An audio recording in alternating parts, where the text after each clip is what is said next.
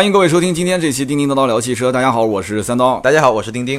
今天呢，这个南京的天气刚刚转凉啊，这个丁丁全国都刚刚转凉啊，你们也是啊，也是，突然就转凉了。然后今天丁丁就来了啊，真的会选日子啊，就天气热的时候躲着家里面不出来啊，天气一冷就过来了啊。然后我们今天这期节目聊什么呢？我们聊一个话题，也是丁丁想到的，就是啊，车上有哪一些高大上但是燃并卵的配置？对，其实我们看到现在。其实大家都在很喷啊，就是尤其是比如说配置越来越高了，嗯，但是可能有些看不到的地方的减配就越来越多了，嗯，但这些东西我们今天先不说，我们今天就说说有些配置其实，在车上现在看出现的越来越多，但是可能我会觉得其实没什么用，就是纯装逼。嗯，可能有点用，但事实上没什么用。当然，可能三刀有些会跟我有些不一样的看法，有些我有些有些类目是吧？对，我们我们节目下面刚刚讨论过。但是你今天讲说有一些看不到的地方减配，你这不是有点影射某品牌吗？这个我们等会儿今天我们也会再录一期节目，也会说这件事情啊。然后呢，今天我看到了，就是今天呃，丁丁说的，就是很很多的一些，我确实不太赞同，就是。车上的这些看似高大上、燃并卵的配置，比方说我们排名第一的啊，第一个这是有排名吗？没排名吗？没排名，就随便列的，就随便列的。第一个就是后排娱乐系统，呃，包含这个我们主驾驶的这个就中控台的 CD 机是吧？对，因为我是觉得，我不知道你怎么看后排的娱乐系统，我主要指的就是后排的。就是两个后椅的那两个屏幕，头枕后面，头枕后面那两个屏幕，包括有些可以看个 DVD 啊，有些可以就就做一些简单的娱乐。我我是觉得，你你你接触下来客户，他真的有人在后面用这玩意儿吗？呃，这怎么讲呢？就是没有这个东西呢，你不好区分高低配。就是我也不知道这个话讲的可能也不专业啊。是你像很多有些车，它是可能五座版跟四座版区分开来，是五座可能是这个普通的舒适型的，四座是豪华型的，哎，尊贵型的。那还有一些呢，它其实后排娱乐系统就是一个选装项，是它可能来之前就已经选好了，就觉得这个车可能高大上一些。但是其实这个钱也不是 4S 店赚的，就如果是原厂的这个是后后排娱乐系统，厂家赚的，厂家赚的钱很贵，我知道的都是好多万，三四万、四五万的。对，就是两个，我们上次两个大 pad 嘛，对，两个大 pad，对吧？卖你三四万、四五万，其实比 pad 难用多了。对啊，肯定没 pad 好用嘛。对，所以我的点就在这儿，就后排，如果你真的需要娱乐的话，你可能拿个 iPhone，拿个 pad，其实往上一卡是吧？对，淘宝网上买个十块钱的架子啊，就满足了大部分。其实拿在手里也很好用啊。这个后排娱乐系统呢，确实不好用，但是我相信很多土豪就会觉得，嗯，我要如果车子的后座椅上没有两个大屏幕，有点。掉份，对，所以这就是我们的主题嘛，就是看着很高大上，但是呢没什么用，就是它用处不大，但是呢对于一种装逼范儿，对吧？我要体现这种身价的话，可能还是有点用。我们其实可以，呃，再往前推一步的讲，就是以前的后排娱乐系统，它真的是整个系统是封闭的，就是你要如果听音乐、听收音机、看电视，对吧？以前有的可以有一段前排前面有看电视，前面基本没有了。前面可以看，但是你挂 D 档开的时候，它还是不能看。对，所以后排娱乐的话。其实比较局限性，然后有的就可以放 DVD 啊。而且我觉得这个是上个时代的产物。对，就上个时代移移动互联网尤其还没那么发达的时候，我我的娱乐都是本地化的。但是现在不一样了，现在我看到有些车它后排其实是，呃，它没有太多的封闭式的娱乐，它就是你手机互联吧。嗯，对。然后你接 HDMI 或者你直接手机投射过来。投射过来。其实我我觉得。后排娱乐系统以后应该是这样子，就是屏幕可能会越来越大，嗯，就相当于就是手机你推送过一个推推一个流过来嘛，是，然后我你就后排你相当于手机就不要老是拿在上面看了，嗯，你你你推个码过来，然后我在这里面就给你播，不挺好的吗？甚至于可能以后后排就是它不把它放在头等上面。就是还是像那个埃尔法，就就是就是就升下来了。对，就是比如说在车顶上，或者说你从座椅里面弹出来，anyway 怎么样一个东西？就你要真能说是能把屏幕做那么大，后排你要是隐藏式的，平时不碍事的话，嗯，我倒觉得其实也无妨。但是这个东西其实大多数确实我赞同你的观点，没什么用，没什么用。大部大多数人还是用来装逼用的。对，装逼用。而且还有一个，你说要真的一个急刹车，后排要是不系安全带的话。是 那个脸直接就撞上去了，拍上去了。是的，对。然后我们接下来说的一个就前排的 CD 播放器，CD 播放器啊，你什么感觉？我我觉得我反正是从来没用过，就这两年啊，就是是很很少去用这个东西，因为现在大家的音源其实大部分不是不是用 CD 的。其实我一直想不通一点，就是你说好车的话，它配一个 CD，因为 CD 的音质大家都知道，像我们身边有很多玩一点，对玩那个就是 HiFi 的那种，是它 CD 音质是无损的。是，那无损的 CD 音质还是有一一个好的音响还是有点用，对吧？对对对对对，就是你一定要音响好。嗯，你光你光有有一个好的前端，你没有好的就是这个出口对好的软硬件，光有好的出。口没好的前端也没用。对对对对对，就是所以你看人家买就是买那个 HiFi 的一些设备的人，是播放器要好，然后耳机要好，是。然后这个音源也要好，是。你不能去下个普通的那种压缩 MP 三。所以这个东西呢，我觉得像很多的一些低配的车型啊，嗯，就真心没什么用是吧？对，像我看我们家那个丰田的代步车上还能放 CD，我从来不让放，那放 CD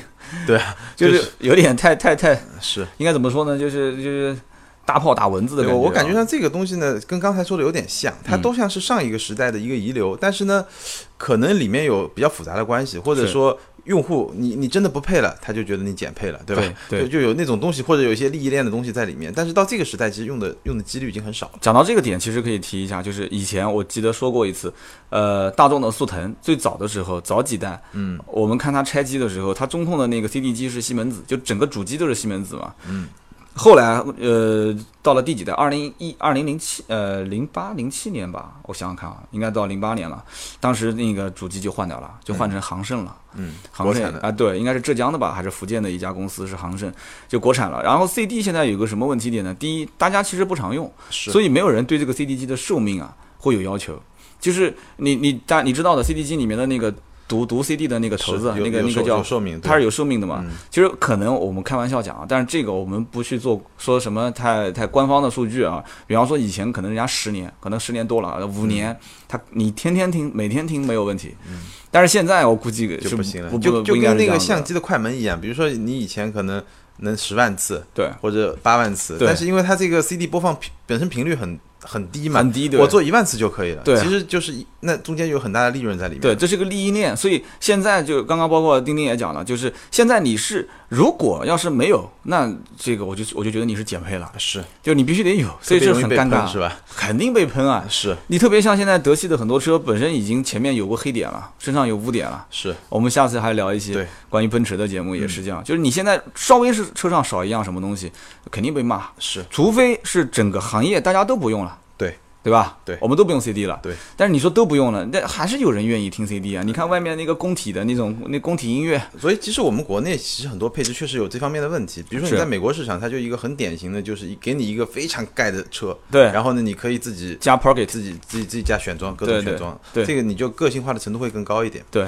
然后我们接着看后面的，就是也是对，接下来一个我估计我们会有点分歧，有分歧就我列了一个是什么呢？叫高级音响。高级音响。嗯但我我我先说明一下，我什么意思？我嗯基本上觉得，其实对于百分之可能九十以上的嗯用户来说，我觉得你有一个 BOSS 或者有个 BNO，就是不是最顶级的那种啊，其实已经足够满足你的需求了。Boss BNO 还不顶级啊？没有没有，BOSS 也有不同级别的 BOSS。你比如说你你嗯、打个比方，我我在年初的时候看到 BOSS 好像是在一款什么车啊，一个菲亚特的一个就比较入门级的车型上，它嗯嗯嗯现在也推了一些就是三四个扬声器的，然后效果还不错的那么一个一个系统，就是可能也就成本几千块钱的那么一个系统也有啊。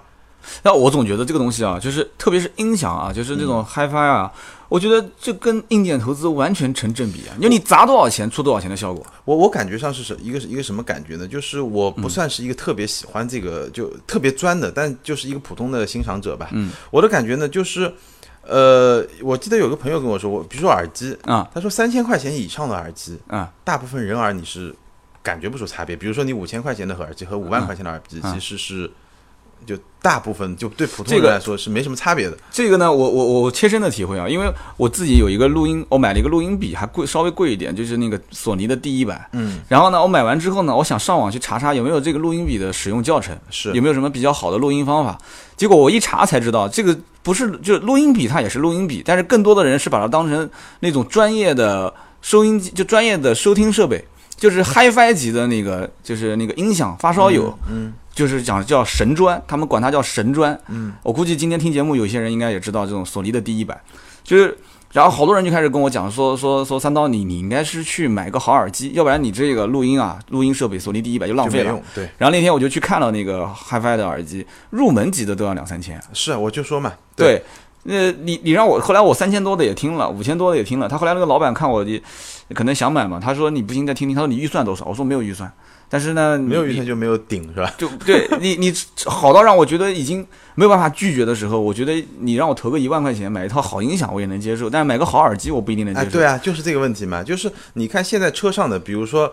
我知道一般的一个车，如果不是你专门加装的话，它的音响系统的成本是在百分之呃不是成本，就是在车价占到车价比例一般是百分之二到百分之三，嗯，你基本上可以这么去算。对，就如果是一个标准配置的一个车，所以它当时你说百分之二到百分之三，那就是一百万才两三万块钱啊。对，所以我我就当时就听了一下那个耳机，不，那你要这样讲的话，那其实汽车耳汽车音响的成本并不是很高哎。不，这个是我我说的是什么概念？就是比如说，OK 我。有一款凯迪拉克，或者我有一款什么奔驰，我用了一个 BOSS 的耳机，嗯，呃，BOSS 的音响，嗯，那 BOSS 供给他的货，嗯，这个音响系统大概占车价的百分之三，成本是吧？就是就也不能说成本，就是他的采购成本，就是他的采购成本。对 BOSS 来说就是销售额嘛，对对对，对。于厂车厂来说就是它的采购成本。但这个不包括那些，比如说你要专门选配要加钱的那个不算。对你这个数据准吗？差不多，那因为这是音响音音响公司跟我说的，就他们一般百分之二到百分之二到百分之三，那太黑了。它这个选装的价格非常贵，选装不一样。我我的意思是，就是说一般的标配的。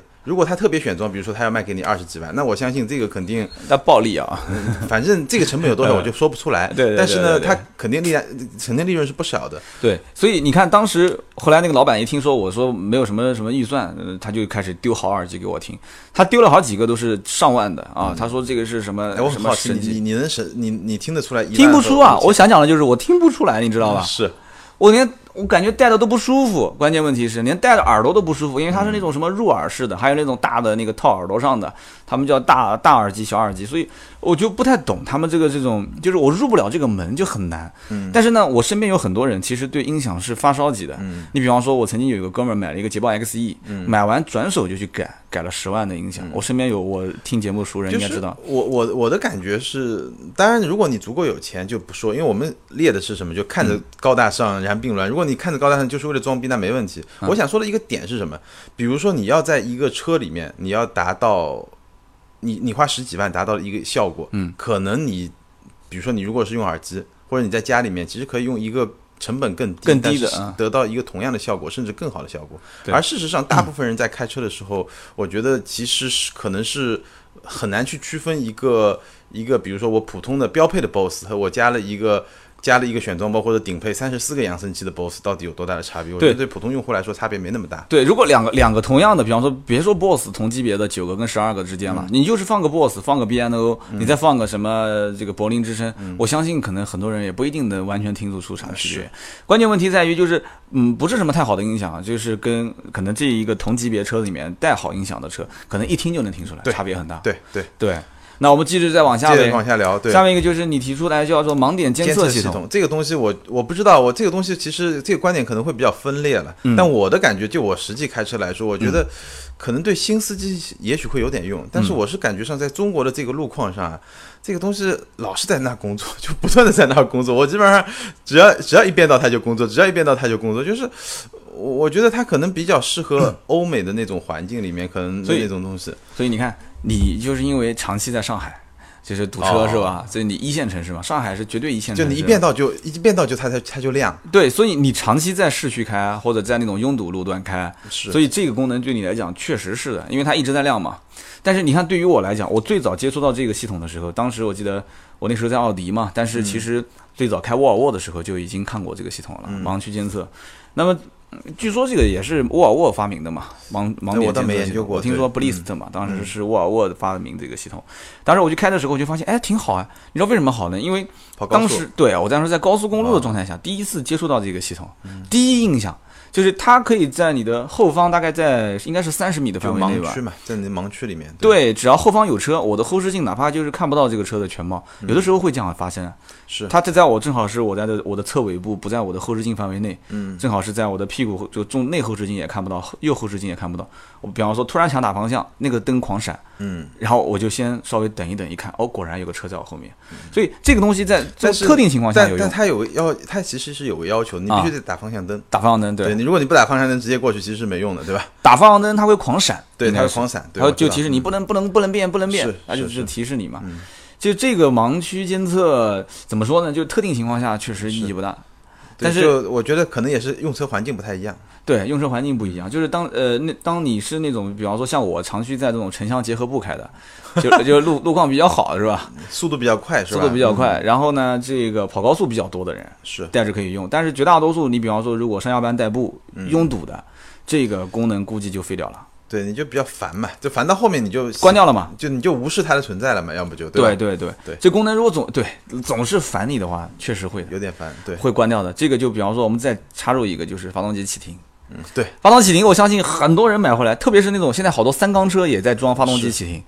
就很麻烦。启停，我觉得是这样，就是因为我我我们刚才把它列为两类嘛，就什么叫做就是看着高大上然后并卵的装置。我们现在在说的是第一趴，第一趴什么？就是这个装置本身就没什么用。对。但发动机启停，我基本上觉得比较类似，比较偏向于第二趴，什么呢？就是你做的好的话，其实还行。嗯。因为它确实能帮你，我基本上觉得发动机启停能帮你省百公里，可能一个油左右，没有任何一个油不到一点，你没有感觉？没有任何感觉。在市 区开的多的话，是是能省，差不多能有感觉是吧？对，能省一点。因为现在发动机启停就是各家的方式都不一样，有的是停稳了踩再踩深踩一脚刹车，就像奔驰要停稳再深踩；有的是停稳了，嗯，然后你就刹车不要动，它会自动熄火。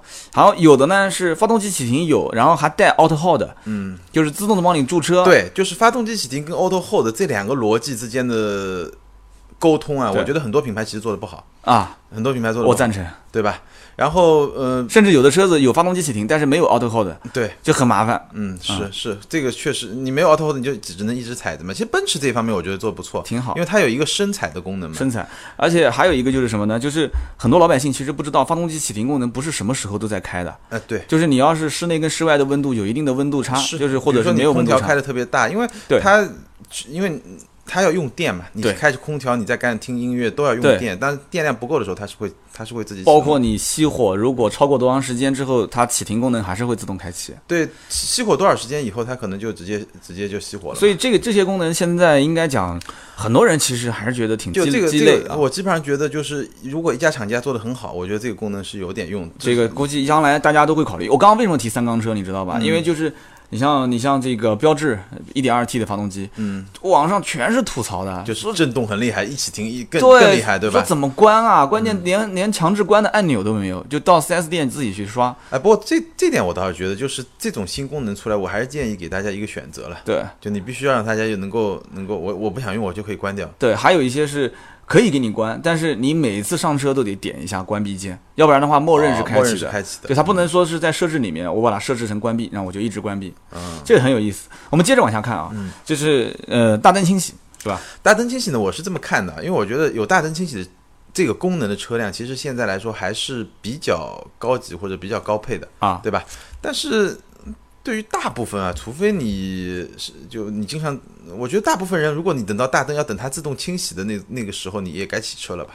大那这个我觉得大灯清洗呢作用感觉确实不大，但是你不能没有。我感觉好多车都是大灯清洗，它是这样子的：每一次打火的时候自己刷一下。对，大不是每一次打火的时候，车子不熄火之前，只允许你洗一次。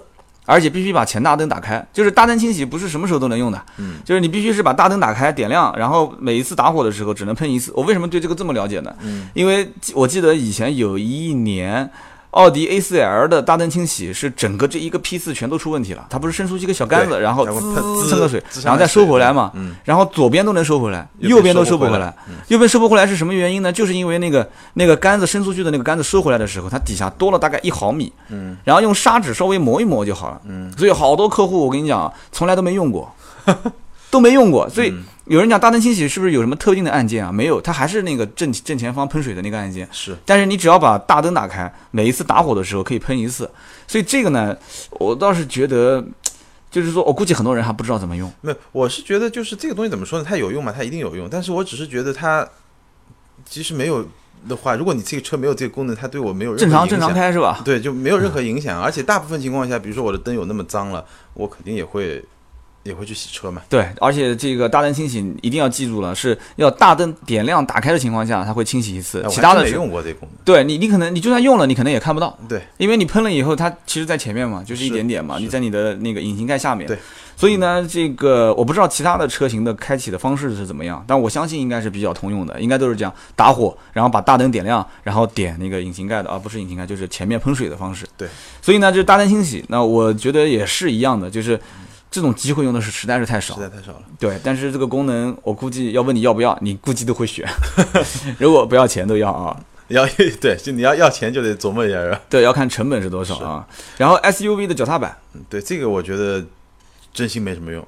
SUV 脚踏板，我觉得以前的，如果你是一个越野车，特别高，或者说在某些场合上你还有点用。现在大部分城市 SUV 真的除了成了一个装饰品，是吧？成了一个装饰品，就是一个车身装饰品。而且其实它不但是作用不大，而且它经常下车的时候，那个对吧，会把那个叫什么呢？裤腿这个位置，对啊。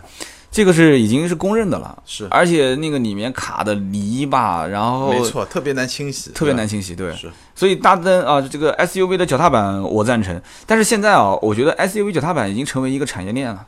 我从销售角度来讲，就就跟那个 CD CD 播放器一样，对吧？对，就是你，它这个还跟 CD 有点不一样，就是它这个很多的 SUV 过来以后，它没有脚踏板。就厂家不带的，S SUV 的脚踏板，我跟大家也提两点的，我的就是实用主义的建建议啊。第一个，要不就不要装，装了是不可以卸的。为什么呢？因为它是有损安装，它底下是要打孔的，打孔的，对。所以你要要，如果装上去之后，你突然觉得不喜欢，再把它下下来，对不起，你底下那个是永久性的，两个孔，左边右边各两个孔，这第一个问题。第二个就是现在其实这也是个产业链嘛，就是成本其实很低，是踏板。然后现在有好多都是做那种就是自动收缩的，嗯，就是一一锁车门滋收进去，嗯，一打开然后哇很炫的那种，那那种的话很贵。那种一般都是要上万，好多都是。反正我觉得这个就是属于典型的看着高大上，实际一点用都没有的一个一个装装备了。后面还有一个就是主驾驶的拉手，主驾驶拉手我没特别研究过，但是我猜可能是最早，比如说越野车的时候，嗯，你需要你越野驾驶的时候，有时候需需要拉个拉个拉手，然后你身人人探出去看或者怎么样，需要有这些功能。但是现在我发现很多轿车上也有。我就问你啊，副驾驶的拉手有没有用？副驾驶拉手有用啊。对啊，那你作为设计师，你如果是个处女座的，你你 副驾驶都装了，主驾驶不装了。但副驾驶拉手也看车了，就比如说你像吉普这种车。嗯嗯，像吉普、像牧马人这种，它前面就有一个很大的拉手，那这种设计我觉得拉手就没用。其实我觉得车上好多设计都是这样的，仅仅是为了对称，仅仅是为了对称就没有办法的。像我记得当时看到一个什么配置啊，也是的，就明明是就两个接口就可以了，但是呃呃，明明三个接口就可以了，但是不行，四个，他偏要做四个，那三个他可能设计师不爽，他把第四个接口堵上，还是个空的啊。所以呢，这个主驾驶拉手我赞成，我赞成。这个主驾驶拉手估计可能很多人也是都买了车好多年了，从来没用过。从来没用过。然后还有就是车载电话，车载电话这个不是蓝牙电话，不是蓝牙电话，对，就是其实我们现在看到很多车，包括奔驰，对吧？你你会发现这个中控台，中控台密密麻麻的，一二三四五六七八九十，很多数字，很多数字。其实这个最早就是为了满足这个电话的一个需求，当然早早期的那种输入可能是比较。需要那么多的键盘了，就是车载，包括像我记得像有一些法国车，也是很多的那种就车载电话的那种。我觉得这个就跟我们刚才说的，它是上一个时代的东西。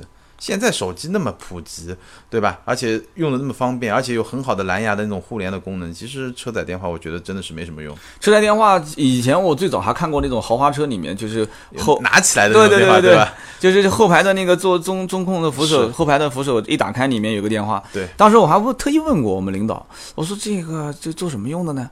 他说：“这个一般司机在车上的时候，如果信号不好，就是你你老板打给司机，你打不到，你就直接打车上电话。后来我听了一下，想想还是有点道理啊。但是后来我发现，这现在有什么手机在车上信号不好的呢？是，而且你车上如果信号不好，这个电话信号也不好。对啊，这是运营商的问题啊。是。后来我当时还在想，我说难道是车上的这个电话的电线是？我觉得天线是跟车子走吗？在模拟。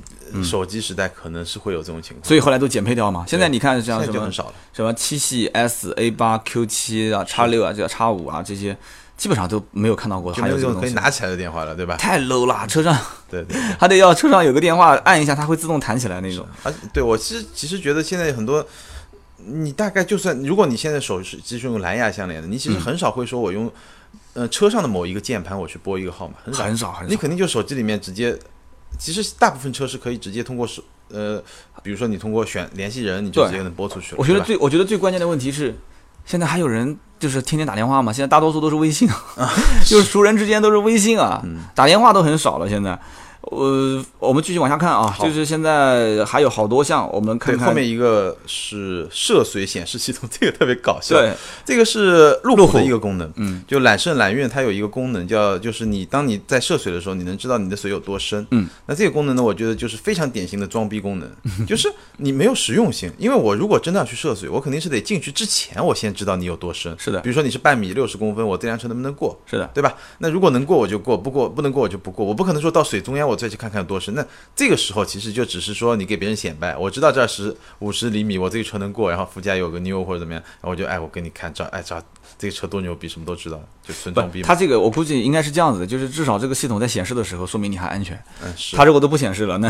说明你已经被淹了啊。对，但就这个是这个等于像是是事后诸葛亮了，更多。但是这个呢，其实我觉得啊，我我你也不怎么玩越野吧？我也不玩越野。这个呢还不能说的那么绝对，因为在越野的这一帮兄弟们心里面，其实不管是。呃，涉水也好，还是爬山也好，他们自然会有自己的一些玩法。嗯，但是呢，就是我觉得啊，就是真正到了水里面之后，你比方说，你知道你的这个车辆的涉水高度，就极限值在什么位置，嗯，你可能开开开开开开到这个位置，就他们有他们的玩法，嗯，他们是出去豁车的，嗯，豁豁出去的豁，他们是豁车，所以这个豁。你就不好按常人来理解了。他这个涉水高度也许到了那个红线，人家觉得说要想豁一把，一嘛一脚油门就过去了。你说很有可能啊，就就 就人家玩路虎，就是就玩的就是心跳嘛，对吧？你舍不得是吧？舍不得，我也舍不得。舍不得。南京前段时间淹水不就是嘛？一辆五系啊，估计是把宝马五干成路虎了。嗯。就是冲那个涉水嘛，冲嘛，就没冲过去，熄火再打火给油门，对啊，然后就是那个对，就是。它是六缸车，第五个缸就压力一直上不来，是，就后来出问题了。我们继续往下看啊，还有几个车顶的行李架，呃，车顶行李架呢，我觉得装饰更多。大部分是装饰功能，所以这种东西我其实觉得你做一个选装件就挺好。嗯，因为百分之九十五以上，可能百分之九十九以上的车主是没用的。你你身边有同事或者你自己装那个车顶行李吗？装装装装车顶行李比较少，有喜欢骑自行车的人装车，但是呢，他又不能直接装，不都是挂在后面吗？呃，挂后面是一种，还有一种装车顶。嗯，装车顶呢，它你得在行李架上再装一个架子，就横向的一个架子，然后那好高好高了车子。对，但是基本上我觉得，如果我有这个需求，那我。选配就可以了嘛。其实现在很多车，其实这个车顶行李架，很多车其实是一个标配嘛。就我就必然就有嘛，尤其像一些旅行车的，我觉得好看是挺好看的了。对，就有些车啊，仅限于有些车还挺好看的，但是这功能其实没啥用。对，这个我赞成。而且我看到有一些车，其实在国外的版本配置里面，你比方说标致三零呃三零零八，对三零零八，在国外的进口当时三零零八其实是没有行李架的，是。但是到了国产一一生产，啪就开始有行李架了啊，就是这个。就国人可能有一些喜好是吧？SUV 没没有车顶行李架，那这太难看了，对吧？这这是一个装饰偏多一些，但是呢，也不能完全说没有实用性，只不过老百姓现在没有这种意识，对，或者说大部分人没这种需求，对，没这个需求。好，我们继续往下看，下面一个是迎宾照明系统，对，这个是纯装逼用的，我觉得，但我觉得很炫，你觉得很炫？我很喜欢，就就装逼用的，对吧？而且我再跟你说一个啊。其实装逼这个东西呢，也是一个刚性需求，是一个刚性需求。它是本身你品牌溢价，你凭什么溢价？其实你溢价溢出来那些东西都是一些虚的嘛。嗯，还是为了就是我在社会上，对吧？嗯，你比方说当时我选 C 的时候，幺八零跟二百。之间，二零零 L，嗯，就是有缺这个东西，我当时纠结了好几个晚上，就是这个迎宾灯嘛，它就是一打开车门之后，底上两个门亮的，对吧？对啊，这这很炫呐，这个东西白天没有感觉，你晚上出门带个妹子，对吧？带个妹子或者带一个这个可能第一次认识的朋友，一上车，一拉开，就是别人没有，你有，这个感觉很好。就是，而且这个确实很炫，好吧？但是好像对车子驾驶各方面确实没什么用，是吧？是，没 没没，就因为我可我觉得可能会你可能会新鲜有那么半年几个月也就好了，后面你就觉得对，所以我就没买嘛，我就我就没买带迎宾灯嘛，我比较理智啊。是，就这个东西，其实我也跟大家提提示一下啊，都可以改。是，就成本非常低，任何一辆车其实都可以改。你到任何一个那种稍微大一点的那种改装车行，不管你是马自达、本田啊、大众啊、福特啊。迎宾灯是非常简单的一个可以改的，然后再看一个就是，哎，这个我好像就看的看不懂了。定速巡航你觉得呃高大上燃并卵吗？定速巡航呢？对，定速巡航其实也不高大上。首先不高大上，对吧？对。然后是不是燃并卵呢？我觉得这个就是一个习惯，因为我们刚才待会儿说第二趴的时候，其实我们说因为做的不好所以积累。我觉得定速巡航就是属于它本身这个产品是属于。比较低级的状态，就比如说 A C C，我觉得使用场景就会多一点。嗯，其实定速巡航，我觉得是使用场景比较少。比如说我自己开高速，嗯，比如说我从上海到南京，其实定速巡航能用的时间很短，因为除非你真的非常空的路，你一百二十你就这么巡航就过来了，对吧？但但凡你有点车，你又不会变速，你又不是 ACC，你一个定速巡航，你一会儿你就想介入，一会儿你就想介入，其实其实其实没有没有让我更省心了。对，其实呃我也这种感觉，就是如果说车上没有巡航的话，我在高速开的时候，其实油门搭在那边跟。巡航也没什么区别，也没什么区别。对，但是你要真巡航的话，我也不敢完全放松。对，我还是得盯着看，只是脚上少了一个。对对对，少了一个版本。我觉得你那个是配 ACC 是吧？啊，对，对你那 ACC 还好一点，我那个就纯定速巡航，我觉得就 ACC 其实我也不放心，你也不放心。对我真当他帮我减速的时候，我也还怕后面有车怼我呢。嗯，对，就就这个是一个使用场景多不多的问题。对，就真正其实要你完全放心的话，其实。你像比方说特斯拉，结果就怼了两个嘛，还是怼国外怼了一个，国内又怼了一个。对，所以就是定速巡航这个确实是的，我也能理解。但是这个呢，只能说靠它是一个基础，就是靠它的科技在发展。对对对，将来可能就会往自动驾驶、无人驾驶方。对，所以我们很自然的就过渡到第二趴，就是说有一些功能呢是属于，呃，其实它本身是有用的，但是呢，因为很多时候有些厂家可能做的不好，你就觉得很没用。第一个就是我知道三刀碰过很多次的车载导航，对我导航做了一个系列嘛。导航哥是吧？对，网络上大名鼎鼎的导航哥。我们，这个还没大名鼎鼎，但大家可以去搜一下导航哥，或者搜一下这个吐槽导航。导航的话，真的是奥迪、宝马、奔驰、雷克萨斯、捷豹，我都喷过了。但是就是捷豹相对还好一点，因为它比较比较山寨嘛。其实讲白了啊，但是这个捷豹听了肯定不开心了啊。就是说讲讲山寨，也可以说成是叫接地气，因为它导航地图用的就是应该是高德的吧。大部分都用高德，呃，但是他那个就很简单，就是非常简单，输个目的地手写，点个确认就走了。但是我觉得，比如说同样是用高德吧，它差别就很大。比如说，嗯。比如说，大部分的导航现在是需要怎么样？嗯，城市、省份、嗯，城市、区、街道、门牌号或者交叉路口，对吧？大部分是这样。但现在好一点的，能够做到跟你用百度地图差不多。就我搜索智能搜索嘛，我搜索一个什么地方，它就能显示出来。现在连智能都很难，我看好多车都是。对，现在能够做到智能的，已经算是行业里面比较领先。你看，就我刚刚说的这几款啊。我要按我来排，就是实用性上来讲的话啊，不讲逼格高逼格低，捷豹是最好用的，其次就是宝马，我就脱口而出了，再其次雷克萨斯，再其次就是奥迪，然后最差的就是奔驰。奔驰的那个叫 Garmin 那个那个那个导航地图，就国外，我记得以前我有一个朋友从国外回来，我看他用的导航我没见过，就是吸在车子上面的，他用的是那个叫 TomTom。嗯，他们就国外用的很多，美国用的比较多。对，他说非常好，结果我看他导航导到最后，他自己都受不了了，然后自己用手机地图在导。嗯，因为他在国外用的是 TomTom 嘛。对，可能这个地图的这种实力也不一样嘛。对就，所以车载导航，反正我们也喷了很多次，这个东西真的是做得好，其实挺有用的，但是现在做得好的不多。地图一定要接地气，操作方式一定要接地气，一定要非常简单，就两三步就可以让我直接就导了，我没时间在上面去耗。没错。然后一个一个一个的什么一级菜单、二级菜单、三级菜单，然后输错了还得还得再重来，烦烦死了。对。道路选择也没有优化，什么都不行，我说这简直受不了了。那我们看看下面一个吧，下面一个是车内氛围灯，对。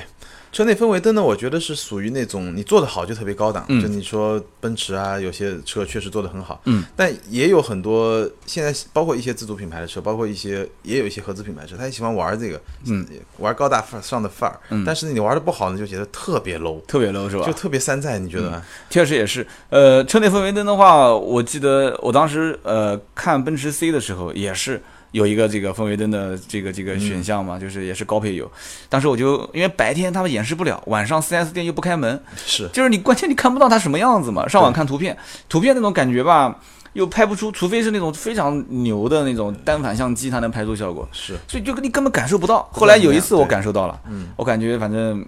就也就那样吧，就幸好没买，就感觉实用性也不强，实用性真不强。对，偶尔能用得上。嗯，对，但是我那次去试了那个捷豹 F Pace，十个颜色的氛围灯，然后晚上在那里面，我就不停的调各种颜色，感觉 就就好玩是好玩，但是我不知道增加了多少成本啊。我觉得新鲜劲过了，可可能也就也就那么回事儿了。对，你就定一个颜色就不动它了，对吧？然后呢，触控屏，这也是你触控屏，我觉得是一个，就是你做的好就很好，但你要做的不好，真的是能让人崩溃的一个。一一个东西，这个主要还是靠反应反应速度吧，还有一个界面优化。对，一个就其实就两个，一个是反应速度，一个就是界面优化。但其实界面优化是另外一个问题，界面优化可能是一个逻辑上的问题，逻辑上的问题，你用触控屏也好，不用触控屏也好，其实同样都存在。嗯，那最关键的就是你的反应的快慢，包括你的这种操控的方式。有些比如说你用多点操控的，但有些确实操控的不是很好。包括我们接下来要说的那个，其实你看，包括大众，你看大众现在用的那个触控屏，所有的大众用的那个触控屏，呃，我不知道途锐，我我我我我印象不是很深啊。就是比如说国产的那些大众车，它用的触控屏，我感觉就不是特别，就怎么说呢？它的刚才我们说两方面，它的逻辑很好，就我觉得还挺好用的，挺清晰的，但是它速度很慢，就是你。比如说你两点，你像地图一样把它展开，你扑上去，然后过半秒钟，慢慢的。对，这个我感觉啊，就可能他不是太重视吧，我感觉。他好像还是对实体按键比较重视。现在我感觉就是越山寨的，或者但我不说品牌啊，就越山寨的越呃价格便宜的一些车，反而触控屏用起来比其他的要好我觉得是这样，就是。因为大这个就是大厂和小厂的区别。啊，就是你尤其是一些国际大牌的那些厂啊，它其实要做一个触控屏，它的标准会比较高，它要考虑我要几年我都能用，对吧？然后我的采购标准，我整个体系的标准都会比较高。嗯，但是反而是一些自主品牌，某些自主品牌，它可能我就到华强北，我就去采购一个 Pad 就回来了，但这个 Pad 你能用多久？我你一开始是很快，因为我们用过安卓系统，包括用过电脑都知道，是的。你一开始肯定很快嘛，对。也许过半年你就根本就没法用了啊！你是这么理解的？我我是这么理解，就大厂它的策略会更保守，嗯。但是呢，也有时候你也会觉得慢，嗯。当然你可能习惯习惯也就习惯了，但稳定性更好是吧？但稳定性相对来说会更好一点。对，好，我们接着往下看啊，下面有一个是无钥匙进入和一键启动。无钥匙进入，我我不知道你有没有这种感觉，反正我是已经吃过无数次苦头了。怎么了？最近就是。因为我可能跟我工作有关系，我们经常要转交转移交车辆，车子你带走啊，钥匙带走，对，钥匙带走了，然后车子别人开走了，我我至少我至少碰到过五六次，我这特别。我们遇到过亲身经历啊，这个确实是。我觉得你肯定也有嘛，因为你卖车。我家我家我家舅舅就干过这个事。哎，对啊，就是舅妈开车，舅舅把车钥匙带到无锡去了。哎，是啊，就车还在那边。就这个功能是挺高大上的，但我始终觉得这个功能其实也会带来一些。但是现在现在很多车其实已经提示了嘛，你如果钥匙一离开，它马上车子里面就会叮叮叮就开始响。哎，现在有些车好一点。对，会提示了。我觉得雷克萨斯应该就是开始提示。但能提示车我印象中也不是很多，就是你如果是没有熄火的话，其实。他就他就他就你就就是无钥匙进入，其实包括一键式启动，你只要你车钥匙离开，它有个提示，其实就完全能解决这个问题。是，就厂家在早的时候还有更严重进一步，就是你钥匙在车里面，然后你人在外面，门就锁了。呃，早几年我还碰到过这种情况。对，现在好像我那好像这种情况应该不会有。有一些可能一些老车，老车会。还有一种就是，除非你是完全就是自己作，你像我就作过一次，我就是不解锁开后备箱。就长按后备箱开启键，嗯，拿东西的时候钥匙放里面，嗯，然后东西拿完，叭后备箱一关就死掉了，那就全部锁起来了吧？全部锁起来，那就完蛋。对，无钥匙进入跟一键式启动，确实是这个。有些人可能觉得就意义不大，但是我可以负责任的讲，有些人是非得要这个功能才买车，你信不信？我信，很很多人都是这样的，我信，就必须得有这个功能我才买，就。就逼格很高嘛，对吧？对，而且现在但凡我也给我们要厂家要要听这个话，你这一段一定要听啊，这是老百姓的心声啊。但凡有一键启动的，如果不配无钥匙进入的，一定被骂。很多人都是这样，我身边都是这样。启动没无钥匙啊？对你都一键，你都一键启动了，一键启动是不用钥匙的嘛？嗯，是你就从这个逻辑上来讲的话，你再不配个无钥匙进入，那我觉得太坑了。所以好多车都自己去改嘛。哦，好吧。好，我们继续往下讲，下面一个就语音控制。对，最后一个语音控制，我觉得这挺实用的，挺实用。但是你现在觉得哪辆车好用啊？好用确实一般吧，因为它能判断我的指令的并不多。就所以这个就是我，呃，我们把它列到第二趴嘛，就是。语音控制，我相信一定是未来。嗯，而且基本上现在我我我了解到，就是很多品牌、很多车厂已经非常明确，就是有些有些用户体验提升的东西，他已经觉得没有什么太大的必要去做很很多优化的东西，因为到最后一定是语音控制，因为语音是最简单的，我告诉你能干什么，然后你你最后能干什么。是的，然后我可以完全的视线不用离开道路，然后呢，我也不用很复杂的那种操作逻辑，而且界面可以做的很非常清晰。但是呢。直到今天为止，就现在市场上有的车，我觉得语音功没有一款语音控制功能是能够真正说让人用的满意的。对，就你认为将来它是趋势是吧？是趋势。其实我也认可，但今天没有到这个份儿上。就现在用起来用不舒服。对我，我迄今为止我用过最好的一款，我记得我们上次节目我也提过，就是宝马可能还没有推出，它是一个还是在 CES 上的一个概念产品，就那个是我。体验下来觉得相对比较好的一个语音功能，但它现在还没正式上市。好的，今天我们聊了这么多呢，其实分两个部分嘛，是对吧？第一个部分就是看上去高大上，但是软并卵的一些配置，对对吧？第二个就是做的不够好，所以现在用的就感觉有点不太好用。对。那今天这么多，我相信估计大家跟我们的这个观点啊，可能大部分都会有不一致的这种现象。对，我觉得可能我们自己也有些不一致的现象。对，可能跟大家的用车生活都有关系，那只是给大家做个参考。对对对，这里面呢，我们做这期节目最主要最主要的想法就是。呃，提出我们的一些想法，就是这里面的一些东西呢，可能有些人觉得说，哎，定速巡航我一直用啊，就像我认识几个媒体人，他也在跟我聊，是他就是一定要买带定速巡航的车。嗯，那这里面我们就分析到，就是各种不同的用户的环境是不一样的。是，就像现在做车评，可能很多人说这车我开了一千公里了，觉得好像开了很多了。嗯，你要知道，这作为任何一个老百姓，就随随便便的一个月都能开到两三千公里啊。是，所以每个人。只有自己用了，才能对这一个车也好，对这一个功能也好，才能有切身的体会。对我们其实就是摆脱一些迷信嘛，就是有些功能不是越多越好。其实你可以想一想，有些功能其实对你来说未必有什么用。对，就是让大家就听完这个之后，回头再沉下心来想想，说，哎，我买车的时候啊，是不是能偏理性一些？是。其实我们真的也很希望将来的车市是这样的，就是你有一个最裸配的包，对，给到我，不断的加装。对，然后你告诉我哪些东西是可我我可以装的，可以不装的。对。其实你也不需要细化到每一个配置。没错。你可以。给我一个那种就国外的 Pocket 十个包对吧？哎，给我十个包，对，对对对，就是给我一个经济包，对，给我一个学生包、激情包、运动包、商务包、豪华包，对，那这样我就 OK 了。对，但是现在不行，现在不行啊！我估计也很快了，车子越来越难做，将来一定是会个性化。对，我觉得这个可能不会太远了。好，今天这期节目我们聊了四十一分多钟，这舌头都快聊聊麻木了。对对对，希望大家喜欢啊！能听到最后的一定是我们的铁粉啊！大家记得上微博关注我们俩啊！然后钉钉的微博是，我的微博是名车是钉钉。而且呢，我现在，呃，我我我做了一个置顶的帖，嗯，置顶帖呢，就是可以来回答大家的提问，哎，挺好的。现在挺挺多的，现在我大概一天已经回答了几几十个问题了。如果大家有问题，可以到到那个名车是钉钉，你关注我，然后在那个置顶帖下面写评论，这个方式挺好呀。对，我不保证一定回答，因为为什么不保证一定回答？不是说我懒啊，主要是说，坦率的说，有些问题我也回答不了。啊，那你艾特我吗？哎，对啊，你你也可以去开一个，说不定我也回答不了，我在艾特别人 嘛。对对对，就因为，但是凡凡是我能回答的，我就尽量去回答。这个挺好的，因为我现在也是天天私信很多，然后私信的话，我觉得，而且有些问题是。通的，对，是通的。大家可以去翻。对，记得啊，上他的微博“名车之钉钉”，然后我呢是“百车全说三刀”，或者你直接搜呃搜“三刀”就 OK 了。嗯，是。那行啊，今天这期节目聊到舌头都已经开始打折了哈。这个我们希望大家喜欢，听到最后的真的是很支持我们，谢谢。也可以在我们的节目下方点赞和评论。这一期就到这里，我们下一期接着聊。好，谢谢大家，再见。嗯，拜拜。